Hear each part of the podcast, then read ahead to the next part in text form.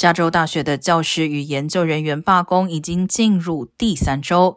这场美国史上最大规模的高等教育学术工作者罢工，共有四万八千人参与，其中超过六成为研究生、研究人员、学术研究人员和博士后员工。这些人的薪资在几十年来一直持平。